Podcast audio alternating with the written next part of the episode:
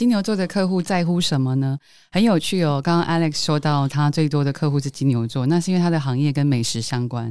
如果你是美食相关的行业的话，啊，或者是设计相关的行业，也会出现很多金牛座。所以他们呢很在乎的一个东西就是舒适度，然后还有他很在乎质感，然后他很在乎美感。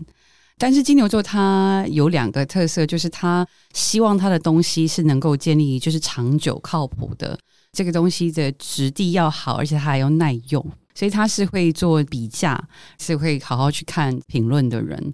他会在乎的也比较不是流行，而是可以用很久。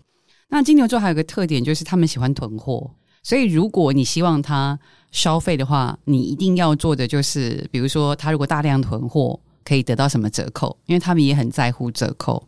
可是你让他买好的东西、贵的东西，他会买，他愿意买。比如说像金牛座，他会买名牌包。大家会觉得，哎，金牛座不是很抠门吗？他为什么要买名牌包？因为名牌包有那个价值，他可以收藏啊。那他会想说，哎，如果我一个 LV 的包包，我收藏了二十年之后，哇，它都多少钱？他会觉得这个东西是有投资价值的。所以呢，金牛座他也很在乎价值。觉得我金牛座的客户就是一个字：CP 值。他们就是很 care CP 值，他们的确很在乎品质。可他们在乎品质的时候，他们对金钱还是非常的敏感。然后他们是希望用最少的钱换得最大的价值。对，而且他们我认识，他们真的会为这个东西比价比很久，他们愿意花这个时间。